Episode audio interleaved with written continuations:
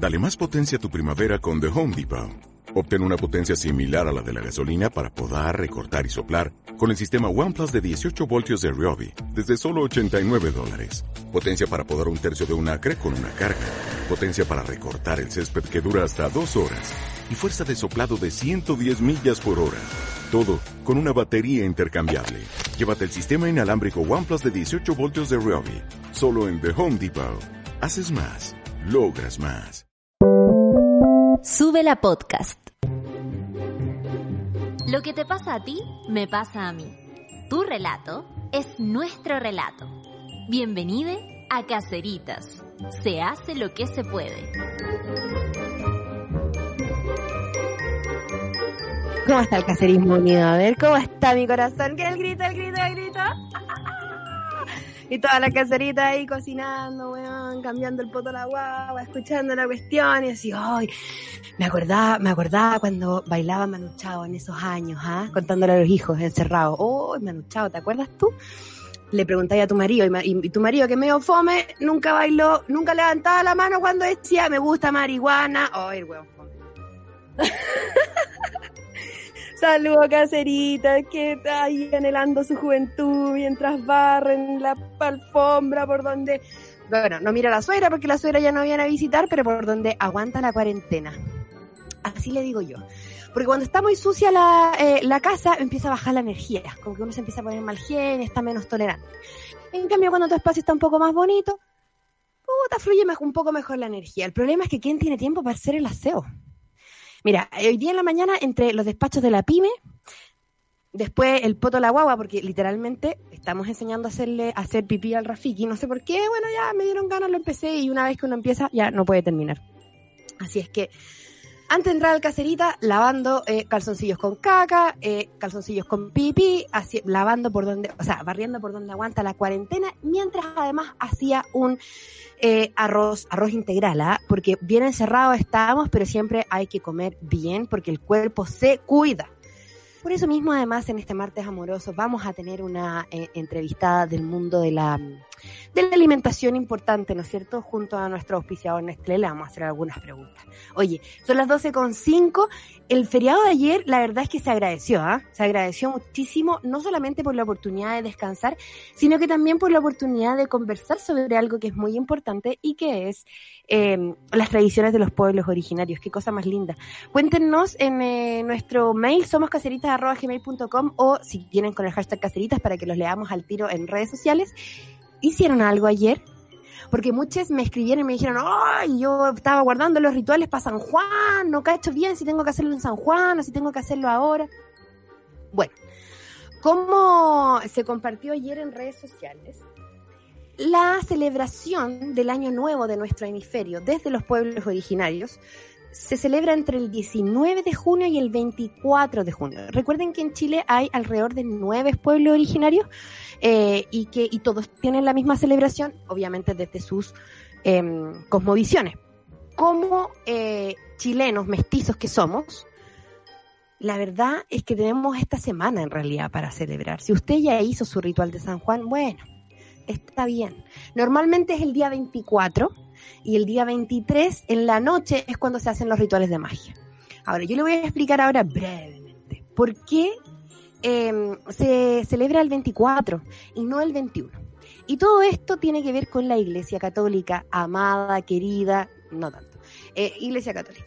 ¿Qué pasa? La Iglesia Católica cuando vino aquí a, a este continente y se encontró con toda esta, esta cosmovisión eh, tan arraigada, ¿no es cierto?, esta espiritualidad tan fuerte, para combatir, oh, y ojo que no fue solamente aquí en América Latina, ¿ah? donde hubo, donde hubo conquista, llegó la Iglesia Católica, sí, pues, ¿ah? con, lo, con los evangelizadores. Entonces acá se encontraron con toda la, la, la cosmovisión espiritual, todo lo que es de todos los pueblos originarios, no solamente de los mapuches, y le dijeron, le pusieron un estampado, brujería. ¿Ah? porque era la época de la Inquisición. Entonces, todas estas cosas quedaron relegadas a un espacio en el que los vemos como magia, los vemos como brujería, porque el poder lo tiene Dios, según la Iglesia Católica, no nosotros. Nosotros podemos rezar para que Dios nos haga el favor.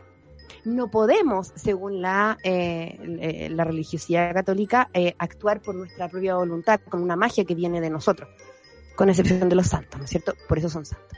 En cambio, en la cosmovisión de nuestros pueblos originarios, la magia es nuestra. La magia es nuestra como eh, seres humanos, digamos. Eh, más allá de si tenemos o no tenemos eh, raíces em, en los pueblos originarios. Si usted es de apellido Riquelme, Ursúa, Concha, lo que sea, ¿no es cierto? Apellidos españoles, no significa que usted no puede celebrar esta semana porque usted vive igual en este hemisferio y eso es súper importante. Usted vive acá. Por lo tanto, se ve afectado por cómo el ciclo y el ritmo de la naturaleza se mueve en este hemisferio. Así que, por favor, haga usted un ritual. Lo hacemos normalmente en San Juan porque la Iglesia Católica, que trató, ¿no es cierto?, de ajustar eh, lo que nos proponía, puso el nacimiento de Jesús el 25 de diciembre y seis meses antes, porque se acuerda que San Juan Bautista nace seis meses antes el primo de Jesús. Entonces, el 24, para no ponerle 25, es, la misma, es como Navidad, ¿se ve? Seis meses antes, porque es el primo de Jesús que después lo bautiza y que nace seis meses antes que, eh, ¿no es cierto?, el Hijo de Dios que nace ya en diciembre. Caen de una manera bastante artificial en los solsticios en estos eh, eh, eventos que desde la cada ritual pagano siempre trabajó y siempre destacó. Entonces, básicamente es un poco forzado para poder eh, presentar una alternativa a las celebraciones que los pueblos originarios hacían en esta fecha y que tiene más que ver con el ciclo de la naturaleza que con el nacimiento de un santo. ¿Ya?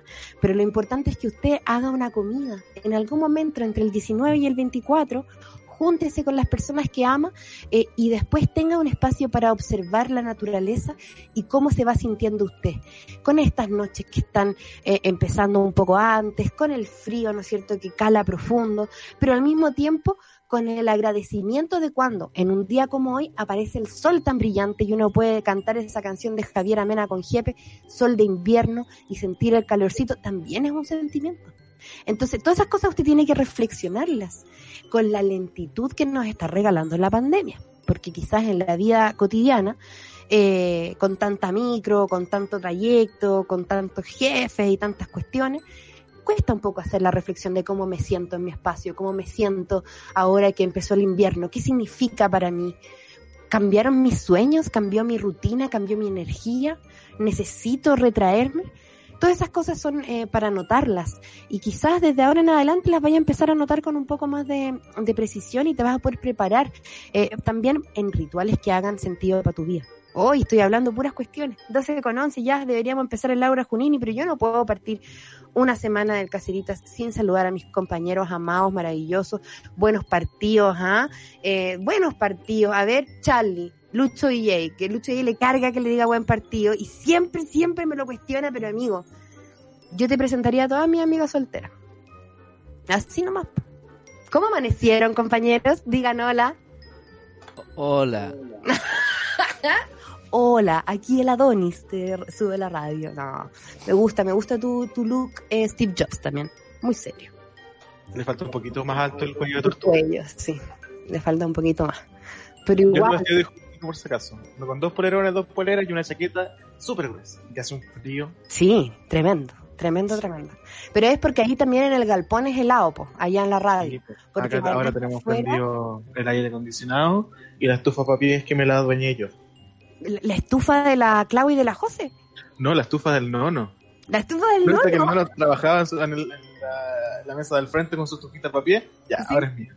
Ah, bien, me gusta. Tomándote el espacio, ¿ah? Tomándote el espacio. Es que hace un frío, francamente. francamente. Oye, ya que bueno, ¿tuvieron un eh, buen fin de semana? ¿Lograron descansar algo que sea? Sí, eh, reorganizar, intentar, intentar, porque mm, yo no sé si en la actualidad como que los propósitos son tan como que se concreten así como al, al, al 100, pero se mm. intenta. Entonces, en mi caso fue como eh, reorganizar mi espacio, que al final siempre es un movimiento de cabeza eso. Qué bueno, porque eh, además que tú sabes que se viene eh, pasado mañana una mm, luna llena en Capricornio. Así es ah. que... ¿Qué, se supone, ¿Qué se supone que viene con esa wea? así como yo ya estoy así como, ya, ¿y esa wea que trae? ¿Y ahora qué? ¿Te faltó decir? ¿Y ahora qué pasa? Mira, la verdad es que eh, hay que empezar a mirar para atrás con esta luna llena y pensar qué estaba haciendo en la luna nueva en Capricornio, que fue durante el verano. Si no me equivoco, fue en enero. Así es que ahí tengo que echarle El, una el mirada. qué para venir de estaba haciendo, eh, desde ¿Qué qué perspectiva, porque yo podría decir, ay, ese día estaba cocinando, pero no creo que tenga que ver con eso. O sea, puede ser, pues, si es que estaba ahí tratando de generar, no sé, po, una nueva estructura o una nueva como rutina de cocinar, de hacerte cocina, eh, ¿cómo se llama? Cosas más saludables, ¿cachai? A eso se refiere. ¿Y eso en qué momento fue la luna nueva esa? La luna nueva en Capricornio fue el 13 de enero, mira, ¿viste? Yo ese día, eh, mira, tuve sexualidad. Yo no. Tú no tuviste sexualidad. te lo aseguro, yo no. Yo puedo- no me acuerdo qué hice ese día, pero sé que no hubo sexualidad. No hubo sexualidad. No, porque yo creo que mi sexualidad fue, no sé si fue en el verano y después hubo otra. En otra época, pero no fue en enero. No fue en enero. Mira, yo también hice aquí un trasplante de los tomates, le puse tutores. Mira, a- a- anoté todo mi jardineo. O sea, además que ahora justamente estaba pensando en, en, en trabajar ya las semillitas de los tomates para este nuevo ciclo, para empezar a brotarlas. Mira, y con la luna nueva en Capricornio estaba trasplantándolos. Oh, para que vean que es bueno anotar las cosas que van pasando, ¿eh? Súper interesante. Además estaba empezando a escribir el libro que voy a terminar esta semana. ¿Viste? Está todo ahí, está todo conectado. Oye, tenemos una entrevistada para ir hablando de cómo sentirnos mejor. Así es que nos vamos directamente a Laura Junini de hoy. En un eh, programa, usted sabe, los días martes se pone intense. Se pone intense porque nos vamos con el martes de clásicos. Ya sabe, viajamos a ese, a ese disco llamado La Soledad de 1994 y en esta oportunidad vamos a saludar a la Jime que nos mandó una historia no le vamos a poder poner la canción que pide porque ya la pusimos. Pero mire, dice así, dice, hola Isi, mi historia comienza en el año 95. En ese entonces nos mudamos a de Calama, para que las caseritas del sur puedan entender. Vivir allá en los 90 era muy deprimente, solo tierra por donde lo miraras, botillerías por todos lados, uno que otro pequeño columpio. El clima seco y extremo no ayudaba en nada, mucho calor de día, horriblemente frío de noche, no era un ambiente alegre para los niños. Llegamos a vivir a Antofagasta en el verano del 95. Sonaba Arena y Sol de Marta Sánchez. Íbamos caminando a la playa todos los días y lo mejor de todo es que estaba toda la familia acá, así que nos juntamos con otros primos y otros tíos, todo pasó de color gris al arco iris completo. Los primeros años estuvimos de allegados donde mis abuelitos y mi abuelo eran de un gusto musical muy particular. Pasaba de Daniela Romo a Queen, de Los Ángeles Negros a Glenn Miller. Y así tenía mucha variedad de música en CD y en cassette. Y entre ellos recuerdo que ponía en su fabuloso mini componente negro, con un muy buen estéreo, un disco de Laura Pausini, donde estaba sentada como en una playa con una blusa blanca, chalequito negro, y de fondo celeste, nunca supe cómo se llamaba el disco. Jime, se llama Soledad, la soledad. Y escuchábamos su hermosa voz en las tardes. Mi abuelito no era el típico tata cariñoso, pero su, a su forma nos entregaba su amor y nosotros lo entendíamos. Era un artista, pintaba al óleo, le hacía todo. Lo que le pasábamos, él lo reparaba. Años después de jubilar, lo seguían llamando de trabajos para que él pudiese resolver cosas. Era un genio. Mi abuelito partió hace seis años y quisiera dedicarle Se fue. Canción de ese disco y que solo lo escucho para volver a esa época y recordarlo. Haciendo sus cosas en la casa mientras mi abuelita nos preparaba calzones rotos para la once. Besitos a todos y que arda el COVID. Oye, Jime, qué linda esta historia que nos contaste, una historia del norte además, que de repente uno sí, pues uno dice, oh, el norte, árido norte, qué sé yo, y nunca piensa que ahí hay niños creciendo también. Así es que les mandamos un saludo a todas las caseritas que a lo mejor sintieron eh, esa representatividad del norte de Chile con tu historia, Jime. Muchas gracias. Te dedicamos igual esta, no es, es del mismo disco, no es Se Fue porque ya la tocamos, pero es de- del, del- del mismo trabajo de Laura Pausini del 94. Esto se llama Él no está por ti. Aquí empieza una nueva semana de caseritas.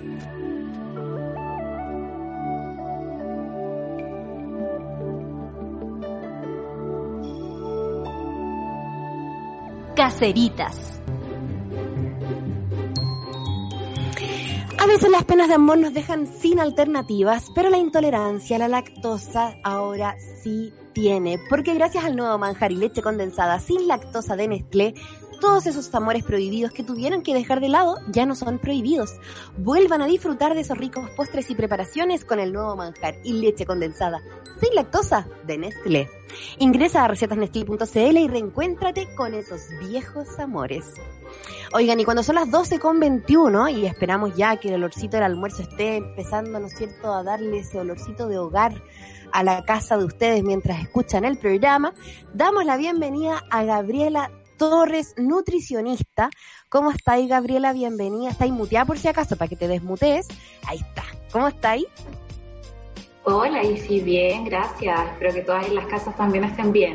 Sí, o sea, mira, probablemente no. Probablemente están todas sobreviviendo. Hoy en día, sí, estamos todos ahí haciendo lo que se puede. ¿Dónde estás? Ah, sí. ¿Dónde estás, mi amor? Hola, hijo. ¿Cómo estás? Qué bueno. Estoy haciendo el programa, mi amor. Después hablamos, ¿ya? Ya que mi hijo me está saludando por la ventana que viene llegando de la plaza.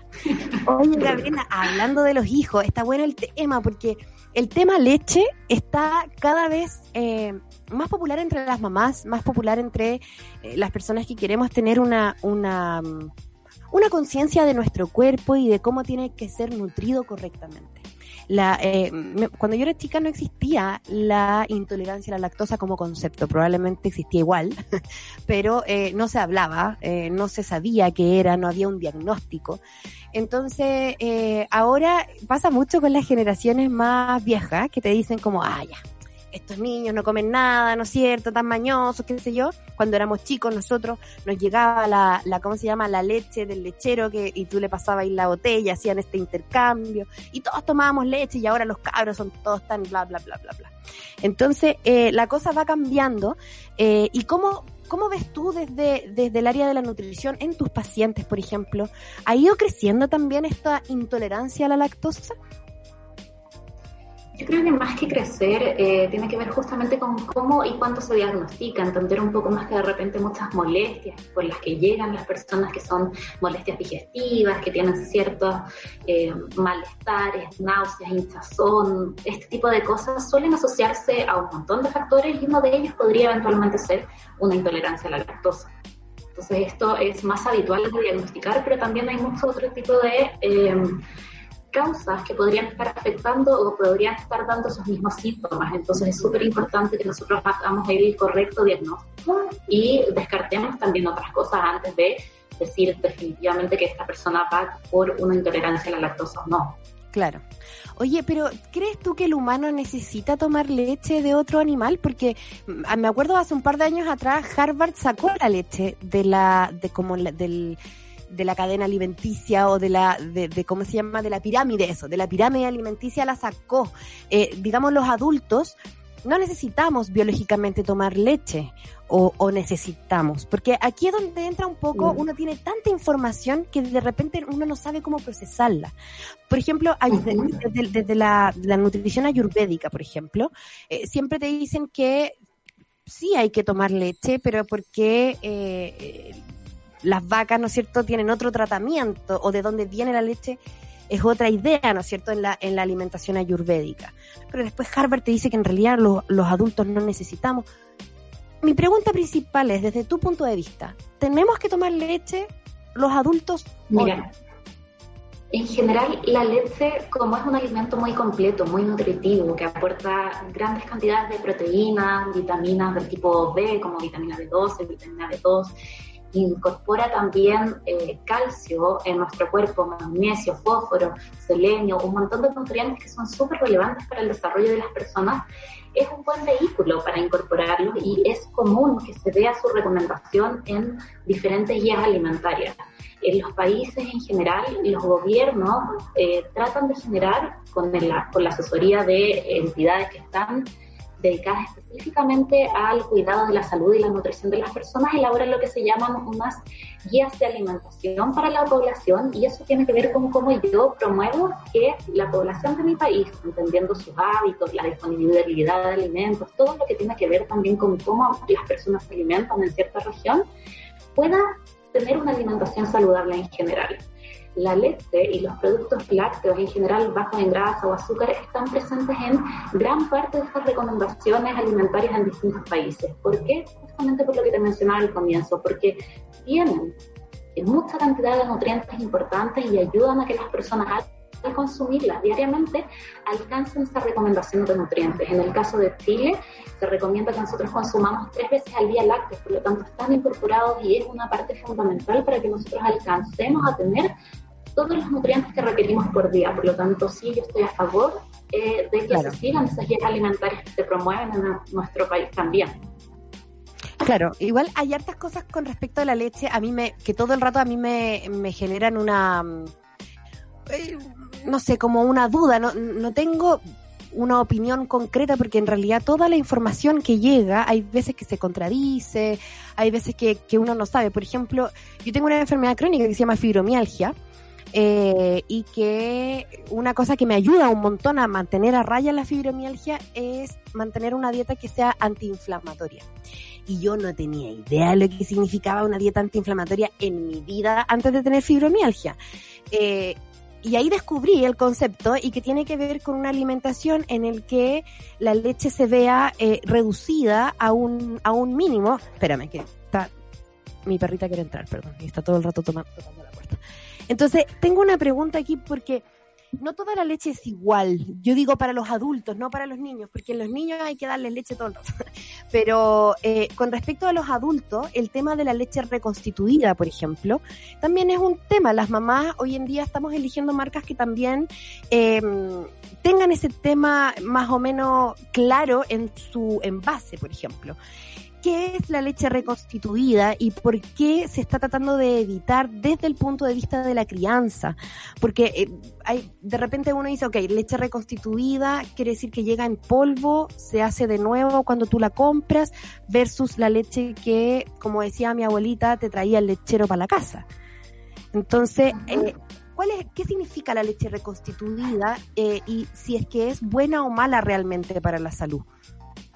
Mira, en general en Chile toda la leche pasa lo que procesos de estandarización para hacer los distintos tipos de leche. Nosotros vemos que hay leches con distinta cantidad de materia grasa, se estandariza lo que deben tener por reglamento sanitario cada uno de estos productos lácteos y leches de distinto tipo y eso se estandariza para todas. En el caso de las leches reconstituidas, como tú bien decías, bien, es simplemente un proceso en que la leche fue secada, es decir, por proceso de evaporación se le extrajo el agua que tenía, lo que no modifica mayormente sus propiedades nutricionales y luego esto facilita como todo lo que implica un proceso de transporte, de almacenamiento, la hace más segura muchas veces dentro de todos esos procesos productivos y luego se le añade agua tal como uno lo haría en la casa habitualmente cuando prepara una leche en polvo y le añade agua para hacer el vaso listo.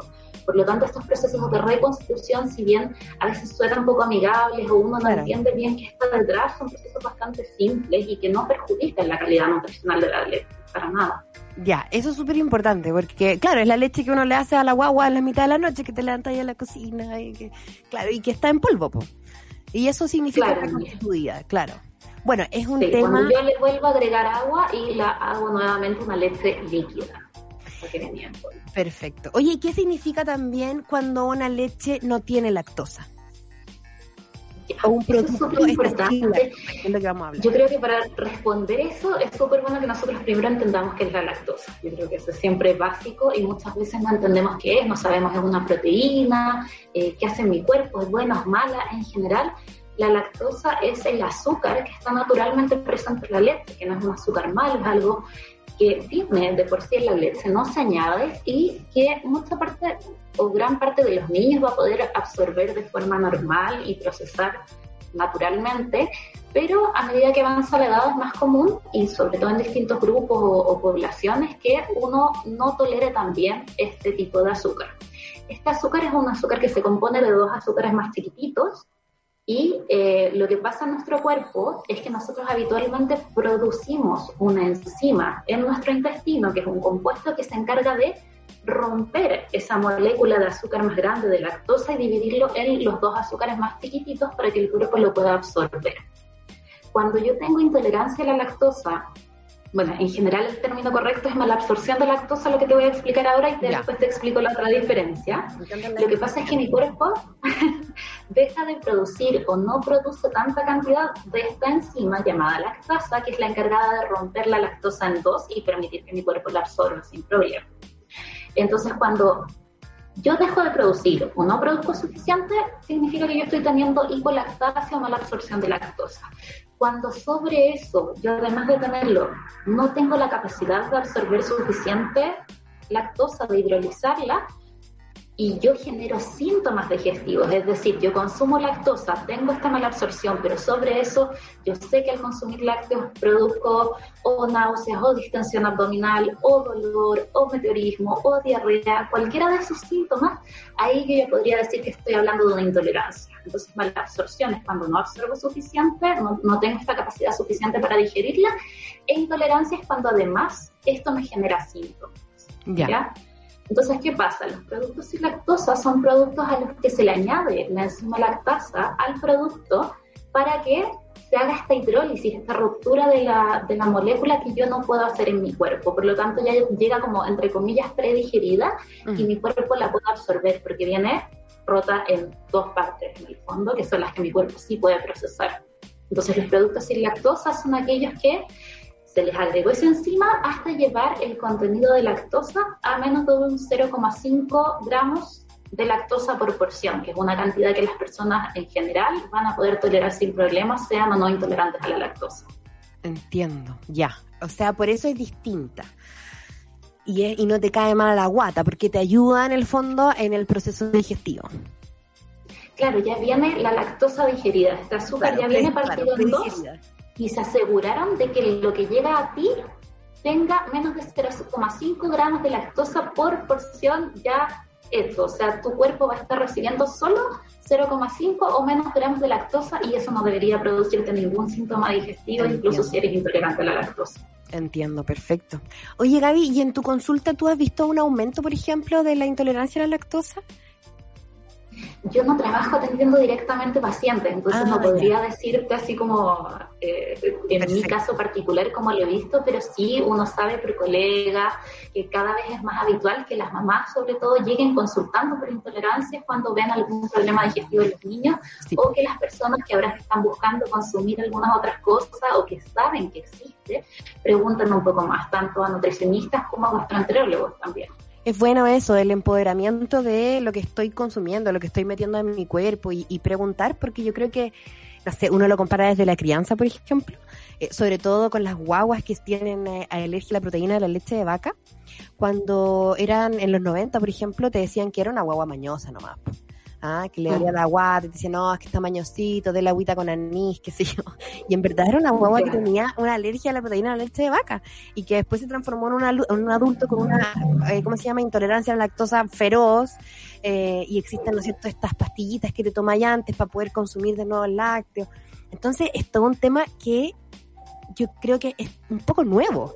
Eh, no es nuevo en realidad, siempre ha estado en el humano, pero que por primera vez, como consumidores tal vez, estamos empezando a eh, poner sobre la mesa. Así que qué bueno, Gaby, que eh, nos vengas a hacer estas aclaraciones. Súper importante. Sí, yo creo que es súper importante que la gente consulte, sobre todo entendiendo que hay tantas alternativas. Ahora uno puede encontrar muchas formas de consumir lácteos. Es importante mantener los lácteos dentro de la alimentación y si uno no va a consumir lácteos, reemplazarlos correctamente por alimentos que entreguen esos otros nutrientes. Pero para las personas que no van a estar restringiendo su dieta o que no llevan ni una alimentación vegana, por ejemplo, y que quieren incorporar lácteos, la idea es que lo mantengan, que no cesen ese consumo porque les genera molestias, sino que busquen alternativas que van a favorecer que ellos puedan consumir leche y productos lácteos sin ningún problema o molestia. Muchas gracias, Dami, por enseñarnos estas cosas. Que te vaya bacán. Estábamos conversando con eh, la nutricionista Gabriela Torres, que nos vino a explicar un poco cómo funciona el tema de la de la de, la, de los productos sin lactosa, que en realidad uno los compra porque no te hacen sentir mal, pero no saben necesariamente cómo funcionan. Y ahora la Gaby nos acaba de explicar. Muchas gracias, Gabriela, que estés muy bien. De nada, y que estés muy bien. Muchas gracias. Chao, chao. Nosotros vamos a escuchar una canción porque ya viene la Pavo Molina y la canción además está doc con el tema de la leche. Esto es Kelly's.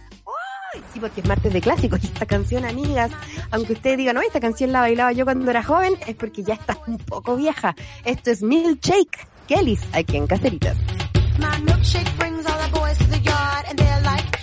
Caceritas. Con esta música recibimos a la reina del martes amoroso, Paola Molina. ¿Cómo está, mi niña? Bebecita acá muy bien. Eh, me tomé ayer el feriado, así que estoy como guaguita. Wow. Vi la serie de la Kate Winslet y me Pero encantó. buena, ¿o no? Súper recomendada, parece. Me la vi en un día, pues, niña, por eso te digo todo. Siete horas y pegada en el computador. Qué rico, qué rico. Sin trabajar, sin pensar en, los, en las pendientes. No, no vi ni el debate, nada. Estupendo. Si de repente hay que ver los resúmenes. El, el resumen del debate del Rincón del Vago. ¿Ah? Sí, Los memes. Los Los, memes los memes ya cachamos cómo estuvo el nivel de... Es verdad. Sí, paupérrimo al parecer, paupérrimo. Pero... mm, Así que estoy guaguita. Está ahí guaguita y te veo además. Te, te siento, te siento guaguita, oye. Sí, Qué bueno. como... Sí. el sentimiento generalizado, ¿sabí? Sí, es el frío también. Me hice porotitos para hoy día, cociné para la semana, entonces, ¿qué más? Oh, ¿Qué oye, más poco? ¿tení olla a presión o los hacía así nomás? No lo hago así nomás. Una vecina me regaló una olla a presión, pero como que suena como... Entonces me da miedo, como que no sé. Sí, me como da miedo. Oye, pero espérate, ¿y cuánto rato tenéis los porotos en cocción? Porque sabéis que yo nunca le he podido pillar. Eh, eh, como una hora y algo. Ya, pero te queda bueno, tú decís, claro. ¿Y cuánto Mira. lo estás remojando?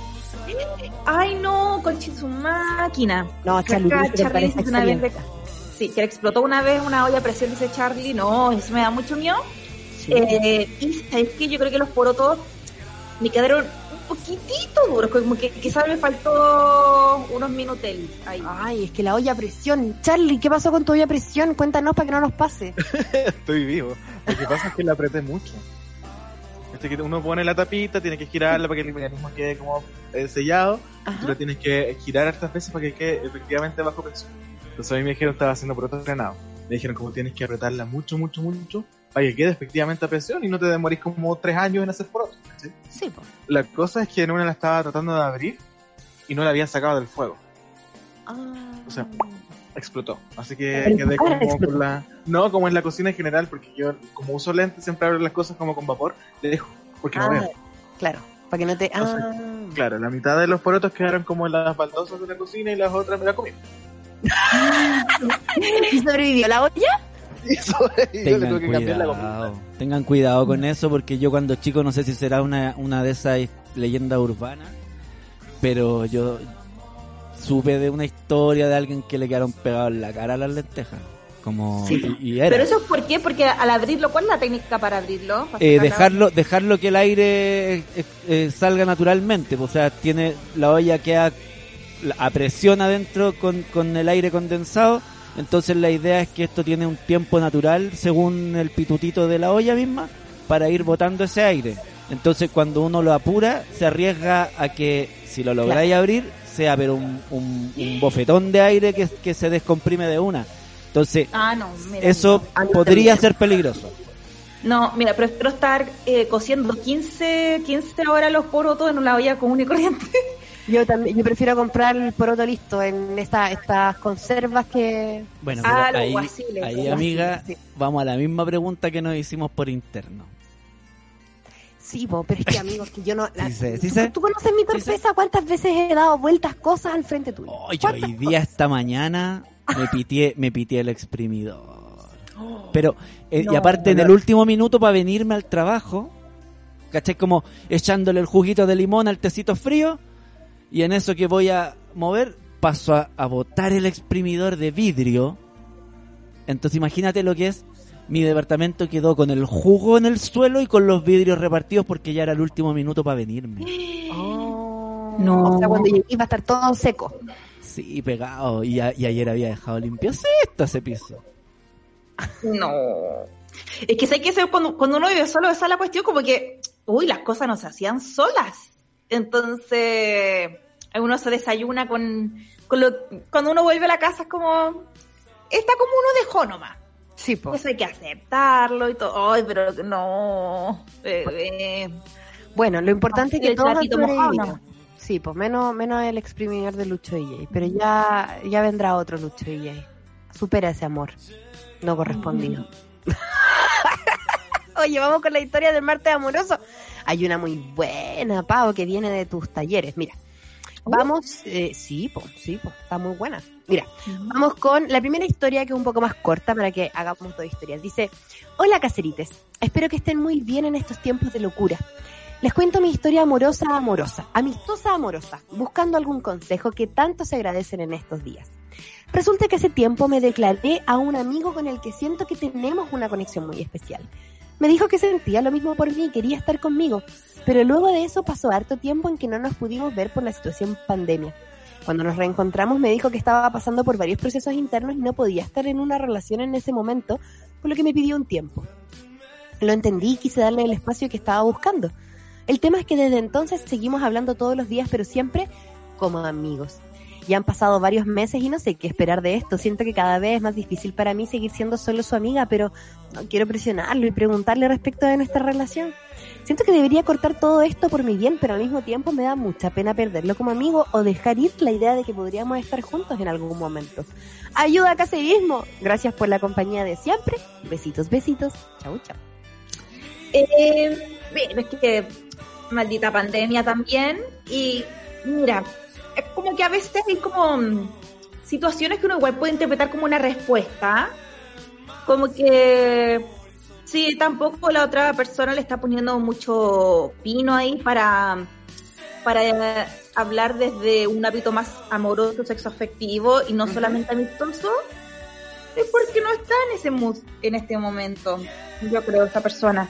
Mira, y además que por la razón que sea. Sí, pues si tú te declaraste y él dijo que sí, y después vino al acabo de mundo, oye, cuando se reestructure el mundo, en el primer carrete te lo tenés que comer y eso es todo, ¿o no? Sí, porque cuando, pero mm, claro, sí, o sea, pucha, que lata como que, como que la pandemia ahora que la variante Delta, no sé qué cosa, Eso. como cuándo se va a terminar y más encima como, como que no, va a ser- no se va a terminar de un día para otro, entonces todas estas cosas como que el fin del mundo eh, y el renacer no son en un instante como Eso. nos imaginábamos.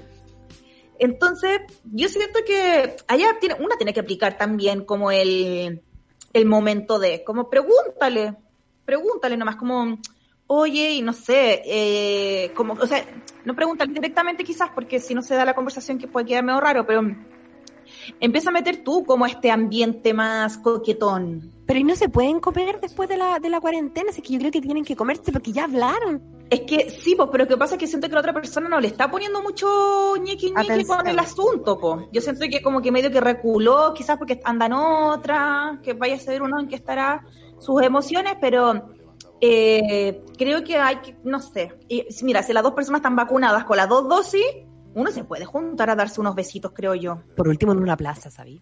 en una plaza y... Oye, Lucho, ¿y quiere decir algo hace mucho rato? Me encanta. Con esa proyección de que cuando pase la pandemia yo siento que ya no hay que jugar a eso. No, hay que hacerlo. Por- no, no, más allá de que hay que hacerlo, no hay que hacerlo. Eh, siento que esa, que esa proyección no es tan buena a la larga. Porque mira, ¿Da ya llevamos, angustia? ya llevamos casi dos años esperándolo. Sí, po, es que por eso, po, yo- entonces yo como ahora- que tiene que ¿Qué le voy a poner énfasis a alguien para cuando pase esto si no tengo idea si va si, si eso que cuando pase va a permitirnos lo que no, de alguna forma nos permitía conectarnos? ¿Quieres decir que el futuro es ahora?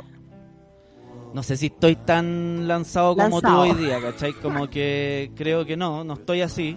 Eh, tampoco le aconsejo a la, a la caserita que no se lance. No, no, no quiero que haga lo que yo siento, ¿me cachai?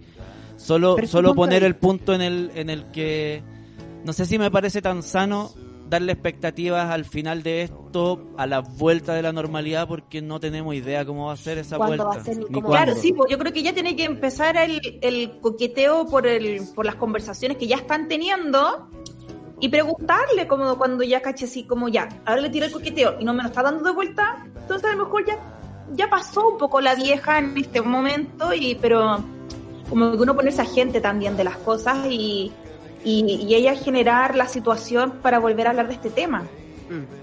Es verdad. Yo creo que eso es de. Si el año pasado nos regalaste el, te- el concepto del pensamiento rumiante, que creo que es muy importante para poder entender uno a dónde se nos van de repente los enanos al bosque, este año, Pau, nos ha regalado eso, el ser agente de lo que uno quiere que pase. Que muchas veces dejáis ese poder de acción en el otro, un poco porque estamos acostumbradas a que, lo que decíamos la semana pasada, el hombre te o el- la pareja te tiene que elegir. Sí, sí. Cuando no es necesariamente así, tú también puedes elegir. Y que viene de cómo están construidos también los deseos. Eh, en general a las feminidades se nos ha inculcado más eh, un deseo y una erotización desde el ser las personas elegidas, Mm. que el resto nos elija a nosotros. Eh, entonces a veces parecieran que las cosas no fueran tan emocionantes si es una la que tiene que andar buscando, ¿cachai? Eh, que un poco a veces le pasa a alguna gente incluso con Tinder, como que uno igual, a mí incluso me pasa, como que igual espero como esa cosa mágica poco menos en la fila del supermercado, eh, como mirar a alguien y que otra persona me mire como, oh, como que, ¿cómo te llamas? Em, pero, eh, no, pues como que las cosas se construyen y, pero es difícil como eh, empezar a cuadrar este deseo, ¿cierto? Como trasladarlo desde el ser elegida a ser una a la que se pone a gente y hace las cosas, pero eso va, va de a poco y sobre todo, por último, háganlo para no tener paja mental, po. ¿Cachai? Exacto. Como para sacar ese tema de la cabeza. Quedarte ahí en el qué pasa. Sí, y ¿sabéis qué? Yo lo aplico con todo, como que cuando me gusta alguien, trato de como de tirar al tiro con esa persona, porque me pasó cuando era más chica, que a veces no había química ni siquiera desde los besos, como que no sé, el beso sopapo, ponte tú, como no sé, como grande que te chupa toda la cara, no sé, como que, eh, eh, como que eh, a veces como esto del tiempo nos genera como una fantasía que va incrementando como la atracción, pero desde cosas que no están ocurriendo en la vida real, entonces mejor pasar, para, para mí, no sé, hay quizás gente que disfruta más el proceso largo, eh, como salir luego de las dudas, por lo menos a mí, me ayuda a, a tener ese ítem en un lugar que me ocupe menos pajita mental. Sí, o menos memoria RAM. Así es que ese es el consejo. Yo creo igual, desde el, el consejo mío viene igual un poco como... eh, este año voy a cumplir 11 años desde que me comí a mi mejor amigo y me casé con él y tuve hijos con él y todo. Entonces, Oh my god. 11 años. sí, mi consejo es ya. Si usted está seguro que le gusta a su mejor amigo o amiga, eh, la probabilidad de que sea recíproco es alta, no es 100%, pero es alta. Y probablemente el otro también lo sabe, porque esa química se vive para los dos lados, ¿cachai? Si lo que hay que hacer es el amor, ¿me entiende usted? Como que no hay, la única forma de entender si con tu amigo o con tu amiga tienen algo que va a trascender la amistad, hay que culiar. Perdón que lo diga así. O hay que darse besos, ¿cachai? Hay que haber un contacto físico que te haga pasar a algo que nunca habías hecho con tu amigo o con tu amiga. Y que muchas veces pasa que el otro está como en negación, como no, no, no, hasta que aparece el beso y ahí te das cuenta de que, chuta, sí, parece que sí me gusta esta cuestión. Claro. Así es que súper, súper recomendado unos besos, unas chupaditas de cuerpo. Sí, Desde mi experiencia personal, ¿ah? Así, desde mi experiencia personal.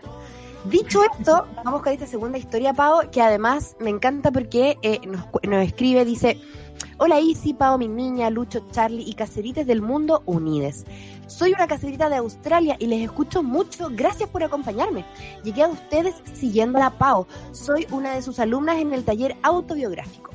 Hoy escuchando su programa me animé a contarles mi historia am- amistosa, la que nos gusta, ¿viste?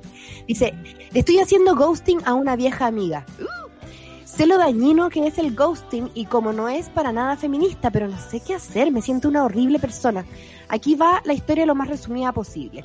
Cuando llegué hasta Australia en el 2009 a los 19 años, tuve que hacer tercero y cuarto medio de nuevo para convalidar. Esto lo hice en un instituto para adultos, donde conocí a Katy, quien me habló en un pasillo y nos hicimos amigas. Ahora me doy cuenta de que no teníamos mucho en común, excepto que las dos éramos inmigrantes y ambas teníamos ansiedad y depresión. Hablábamos excesivamente sobre nuestros problemas, creo que nos volvimos codependientes, ella más que yo. Al final quedamos en universidades diferentes, pero nos visitamos seguido. En su ella era eh, parte de un colectivo estudiantil que era como el centro político del campus, donde además los estudiantes manejaban un restaurante vegano. Me gustaba mucho ir a ese lugar hasta que después de un tiempo decidí cambiarme a su para poder más tiempo en, e, para poder pasar más tiempo en ese colectivo. A esas alturas yo había tenido terapia psicológica y lentamente empecé a acumular las herramientas que hasta ahora me ayudan con mi depresión y mi ansiedad. Mi amiga se atendía con psiquiatras y psicólogos, pero yo no veía una mejora. Trataba de ayudarla como fuera, pero era muy agotador. Sin embargo, seguía a su lado y a pesar de todo, me había brindado compañía en momentos cruciales de mi vida. En el colectivo estudiantil empecé a sentirme más incómoda con su actor. Por ejemplo, hubo una vez en que con un chico de ahí salimos por un mes, pero al final no funcionó y yo ingenua y ansiosa quedé dolida. Después de unos meses estábamos almorzando los las dos en la U y este chico se acerca a conversar conmigo. Yo me alegré porque pensé que conversar con él me haría sentir mejor, pero la Katy, antes de que él hablara, le dijo, ella no quiere hablar contigo, ándate. Él se puso blanco, se paró y se fue abruptamente. Yo quedé en shock y le dije a mi amiga que no debía de haber dicho eso. Llegué a mi casa súper afectada y hasta vomité de la rabia y de los nervios. Luego empecé, eh, luego en el mismo colectivo conocí a quien es ahora mi pareja. Desde ahí empecé a pasar menos tiempo con la Katy porque también tenía más amigos con quienes yo me sentía más cómoda. Después de eso conseguí trabajo en el mismo colectivo, coordinando los voluntarios. La Katy seguía igual, con los mismos problemas de siempre. A menudo, mientras yo estaba trabajando, me la encontraba con ataques de pánico afuera de la oficina o en los pasillos por donde yo andaba trabajando, como demandando mi atención en momentos en que yo no tenía tiempo. Fueron muchas las dificultades con ella. En parte yo tuve mucha culpa por no haber puesto límites y ser más sincera. Me guardé muchos enojos. Por ejemplo, cuando mi pololo me preguntó si quería vivir con él, yo me entusiasmé y fui a comprar cosas como tazas, joyas, etcétera. Las escondí en mi closet porque aún no le contaba a mis papás. Y un día en que Katy vino a mi casa y había con más personas, entró a mi pieza, sacó alguna de las cosas que yo había comprado, salió agitándolas en el aire frente de todo el mundo y preguntando, ¿qué es esto? Ahí yo tuve que inventar que las cosas eran para una rifa. Después de dos años me vine a vivir con mi pololo a otra ciudad y eso me sacó un peso de encima porque cuando me juntaba con Katy sentía como que me absorbía la energía y la positividad. Ya en distintas ciudades me seguía persiguiendo por redes sociales. Si no le contestaba en un par de horas, recibía mensajes por teléfono, Facebook, email, WhatsApp. Me sentía muy impresionada por ella. Yo tenía que planear cuidadosamente cuándo hablar con ella porque requería mucho tiempo para hablar de sus problemas. Además, si yo le decía cosas como, ah, el fin de semana fui al cine con mi pololo, su respuesta era lamentarse por no tener pololo y me hacía sentir mal. O le decía, voy a postular a X trabajo y ella decía, ah, pero yo creo que es muy sensible para hacer esto. ¿Estás segura? Me sobreanalizaba todo lo que hacía, todo lo que decía, me restregaba en la cara todos mis defectos y mis inseguridades. Lo último fue que el año pasado me publicaron un ensayo que escribí en una plataforma digital de inmigrantes latinos. Yo estaba contenta y ese día justo me había llegado un mensaje de la Katy acerca de un problema que tenía. Eh, yo no le contesté al tiro y al par de horas ella me dice, vi que te publicaron. No sabía que tu escritura y tu activismo latino te quitaban tanto tiempo como para no contestarme. Qué lata. Ahí yo exploté, exploté y le dije que ella no era dueña de mi tiempo y le dije que cómo me sentía con ella. El día de su cumpleaños la saludé y me contesta, jajaja, ja, ja, te acordaste. De ahí ya no le hablé más. Hace un mes volví a mi ciudad para estar con mi familia, celebrar mi cumpleaños y visitar el colectivo estudiantil. Por primera vez no le avisé que iba y no la invité a mi cumpleaños, pero ella me vio en la universidad. Mis amigas me ayudaron a no hablar mucho con ella, pero fue incómodo. Yo veía la pena en sus ojos como que se sentía sorprendida y con decepción pero luego me la encontré en un evento chileno al que no sé cómo llegó y yo me fui abruptamente con una excusa. Desde ese momento no le hablo. Me gustaría aclarar las cosas y decirle que no puedo ser más su amiga porque me hace daño, pero no sé cuál será la mejor forma me he hecho un montón de test psicológicos. Eh, ¿Cómo se llama? Soy una persona altamente sensible, también astrológicamente neptuniana y psíquicamente eh, una psíquica me confirmó todo lo anterior. Así es que todo apunta a que es verdad que soy hipersensible y que lo absorbo todo y que me cuesta poner límites. No quiero justificarme con eso, pero quizás esto les ayude también a entender mi situación. Besitos, besitos, chau, chau. Que arde el COVID y todo lo que tenga que arder. Cacerita, anónimo, please. Bueno, caserita, que ya sé quién eres. bueno, Anónimo, please. Eh, es que eh, es heavy esto porque, como lo hemos dicho antes, como que las amistades, a diferencia como de los vínculos sexoafectivos, en general como que se van desvaneciendo y no es como que terminen un día definitivamente, en general, ¿cierto? Mm. Eh, y como que el ciclo con esta amiga ya no te hace tanto sentido porque se encontraron en un momento donde ambas se sentían igual pero ella no fue como viendo la luz como tú, entonces ahora eh, a ti te refleja un poco estos conceptos tipo vampiro emocional Eso. y que es eh, la otra persona está tratando de que tú te mantengas no con mala intención, sino para sentirse ella menos sola. Está tratando de que tú te sientas más o menos en la misma sintonía que ella y esa sintonía está, no sé, oscura, como, pero en el mal sentido, como, no soy muy de vacilar la pena y todo, todas esas cosas, pero en un estado permanente así, eh, igual te quita espacio de explorar otros aspectos de la vida, ¿cierto? Y no digo como cosas felices, sino como eh, observar desde lo más simple la naturaleza, comportamientos humanos, qué sé yo. Eh, entonces, como que yo creo que lo que te pasa es que tu cuerpecito está haciendo un detox. Mm. Y, y el detox implica como una sensación incluso corporal de rechazo hacia esa fuente que te está llevando a un lugar en el que ya no quieres habitar.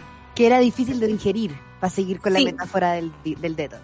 Sí, eh, ¿cachai? Es como, y eso como que hay que experimentarlo, o sea, pasa con el copete, que uno ya no puede seguir tomando un copete que te hizo mal, pasa con las relaciones sexoafectivas, y pasa también con personas, con familiares, con los vínculos familiares, tiene mucho de lo que dice ella, también como, como que a veces cuando son amigas uno siente que también hay una obligación de, de perpetuar este vínculo eh, como si fuera una cosa media familiar, de que fuera un vínculo inquebrantable.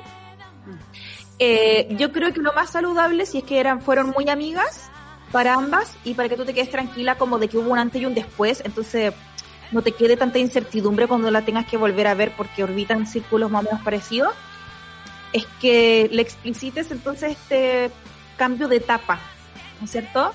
Como que si le pasa algo muy heavy, obviamente te puede avisar, te puede contar, pero que eh, ella no se siente tan cómoda con las etapas de la vida en que cada una está. Eh, y creo que de verdad que es, como un rechazo corporal. Yo me puedo imaginar perfectamente por, la, por el relato que hacía esta Anonymous Police. Eh, que es como, "Ah, no, ya no quiero estar con esta persona, como, porque te está devolviendo a una espiral que tú ya pasaste. Y eso es súper Claro. válido también. Eh, yo no siento que haya algo como de patriarcal en el ghosting, yo que- creo que tiene más que ver con ser... Es que depende de cada... de- yo creo que depende de cada caso.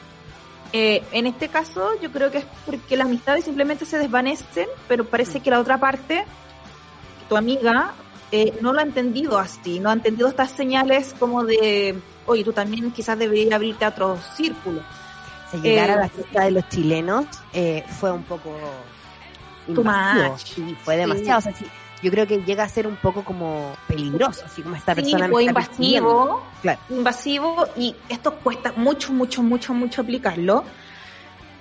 Pero uno no se puede hacer cargo de los procesos de la otra persona y de Mm. verdad cuesta mucho aplicarlo porque eh, no es como una premisa para todos, como uno se queda con la amiga cuando la amiga está en un hoyo, ¿cierto? Sí, po.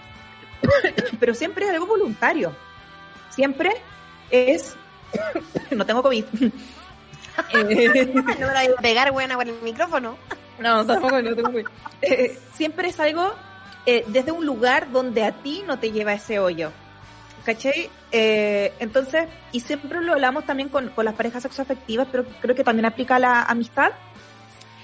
Diversificar los vínculos permite de que una no arrastre a, una persona al hoyo, sino que distintas personas te puedan ayudar a salir del hoyo. ¿Cachai?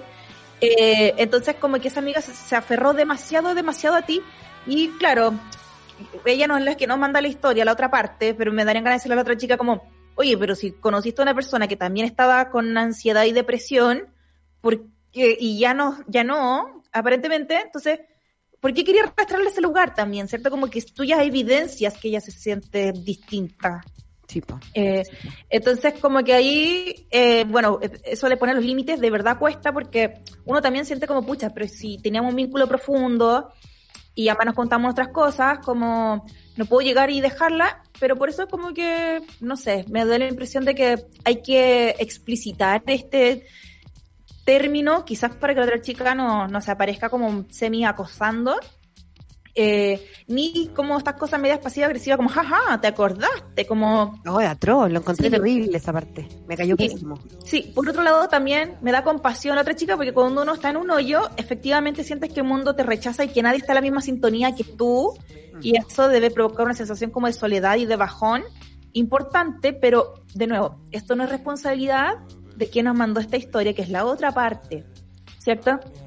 Eh, y yo siento que solamente podréis decirle como, eh, oye, eh, me siento así, así, así con, nuestra situación actual, eh, pero si necesitas algo eh, urgente, por supuesto puedes contar conmigo, si es que de verdad ella lo quiere, obviamente. Eh, pero hay que terminar, pues, así como uno termina los, los vínculos sexoafectivos en general, como de forma concreta. En este caso me da la impresión de que este vínculo amistoso también podría tener un fin explícito con una, una buena conversación. Caché que a mí me pasó algo, no sé si tan parecido, pero piola. Que había una amiga también en mi vida, esto tiene que haber pasado en el año 2010, así que son hartos, años atrás, que eh, me pasaba parecido, como que sentía que siempre tenía que tirarla para arriba y, y que, y que, no sé si me tiraba para abajo, ¿ah? para nada. Pero sí, no era una, una, una relación como horizontal, ¿cachai? Eh, empecé a alejarme de a poco y muy naturalmente, a lo largo de un año entero, no se notó, yo creo que tanto. Y a finales de año, mi amiga esta me llama y me dice, y si te llamo para contarte que voy a cerrar Facebook.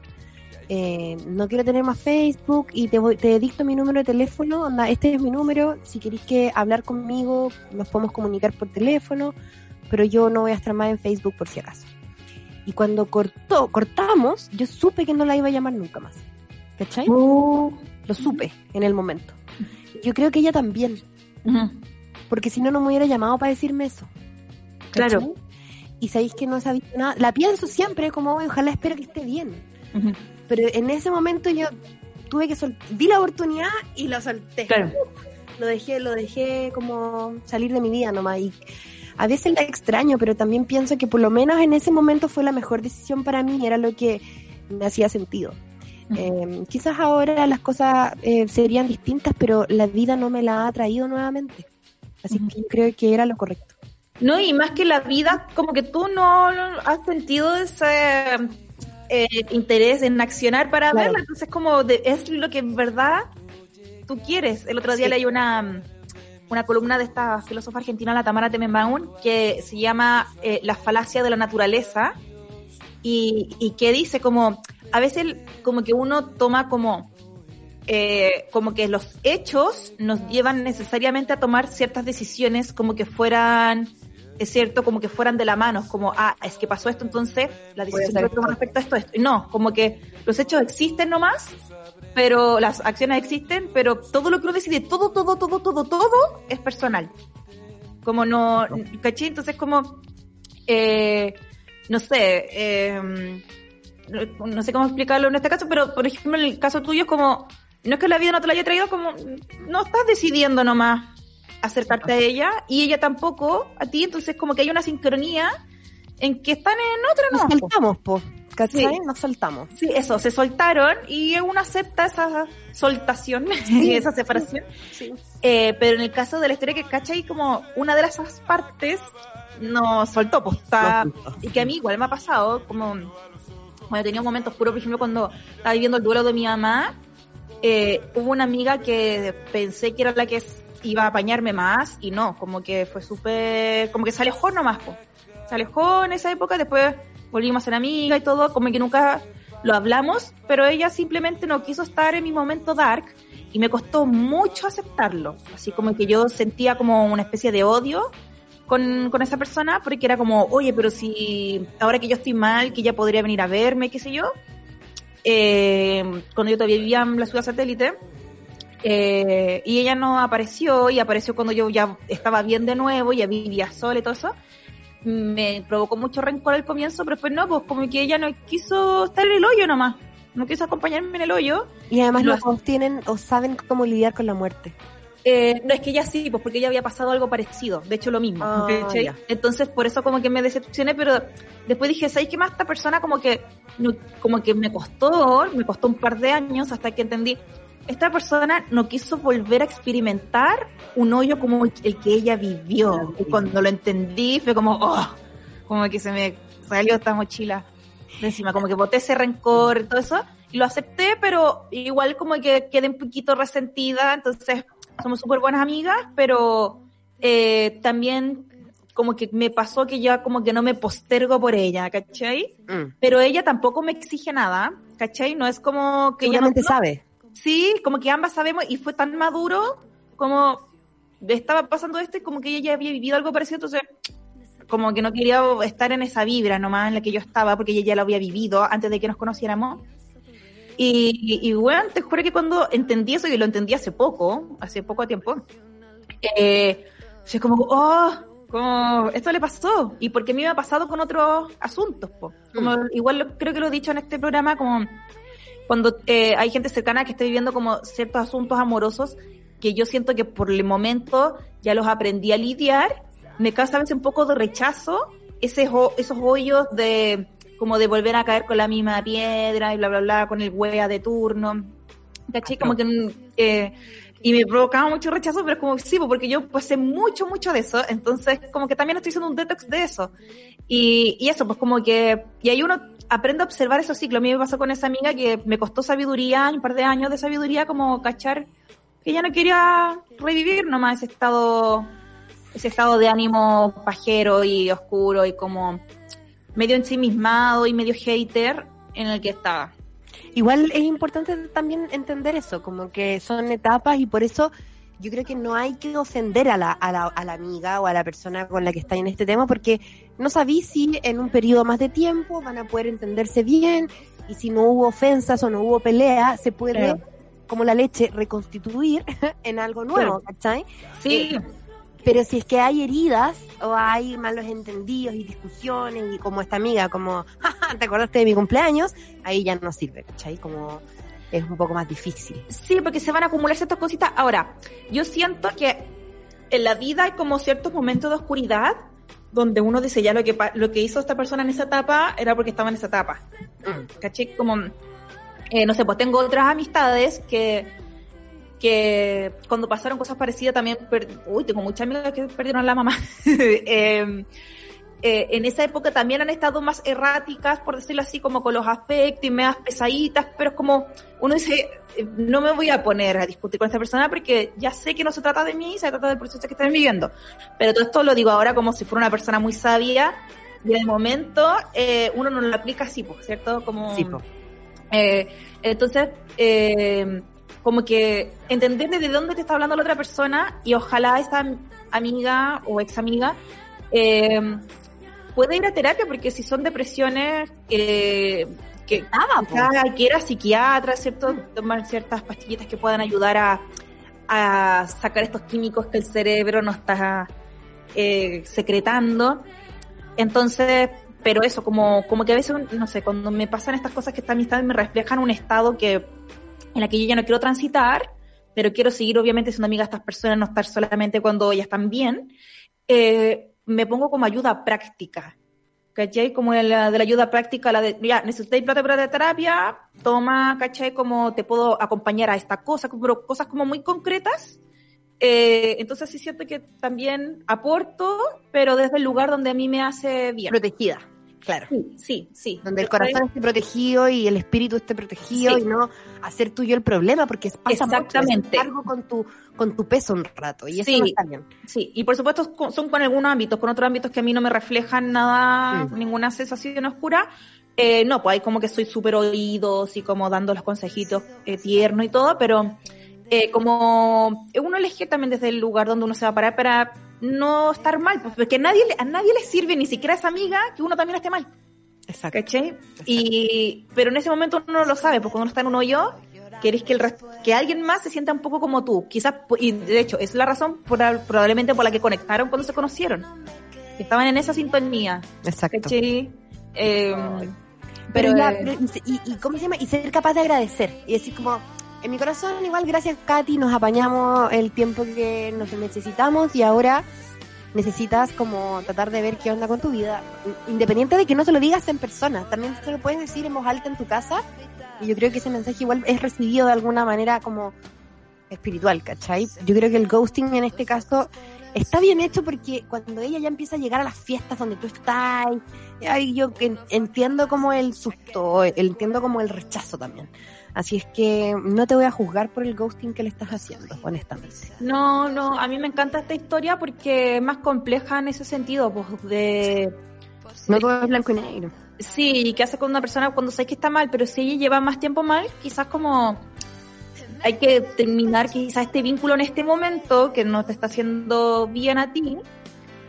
Eh, pero quizás también decirles muy sinceramente esto, no es solamente un tema tuyo, sino también, vieja, eres tú también la que quizás podría buscar un tipo de ayuda, mira, llevas muchos años así, con bla, bla, bla, bla, bla, de una forma súper sensata, sin hacerla sentir avergonzada, uno se siente avergonzada cuando uno es la que está como en un lugar medio indeseable, ¿cierto? Como de que causa un poco de rechazo y apatía en la vibra en la que uno está.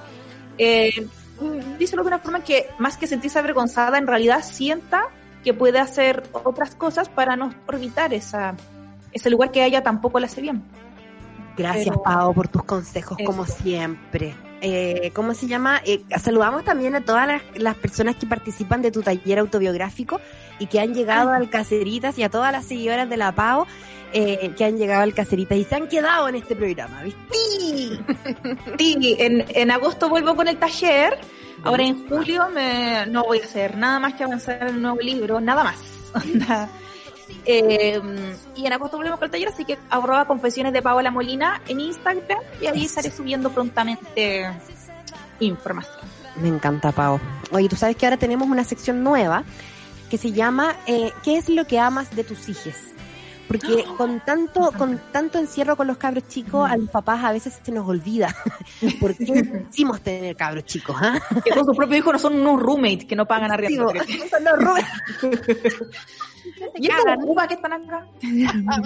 Exactamente, eso tenemos esta nueva sección para poder eh, eh, tratar de recordar qué es lo que nos gusta de nuestros hijos y tratar de vernos un poco también en la historia de las otras caseritas. Y nos escribió eh, en esta nueva sección la caserita Andrea que dice así. Hola Isi y Cacerismo Unido.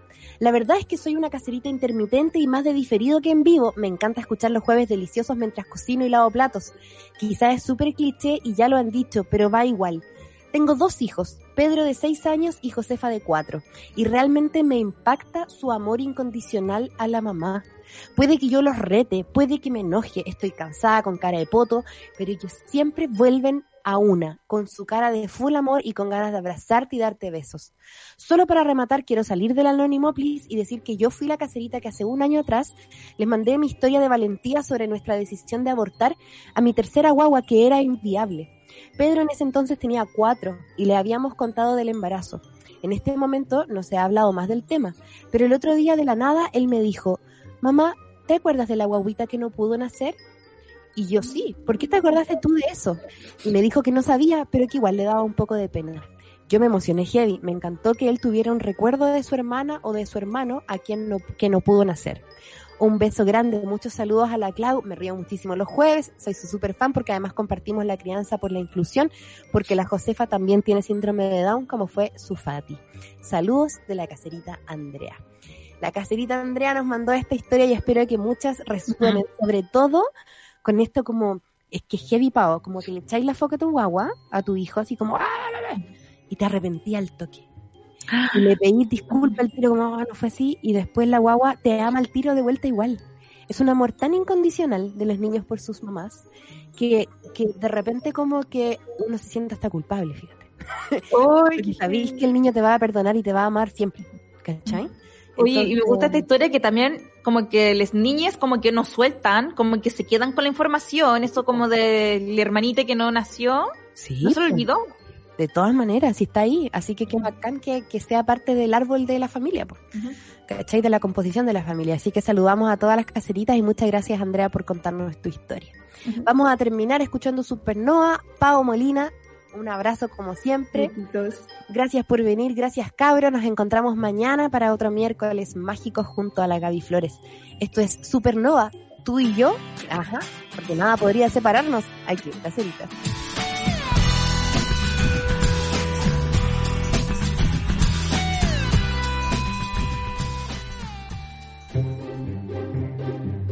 Lo que te pasa a ti, me pasa a mí.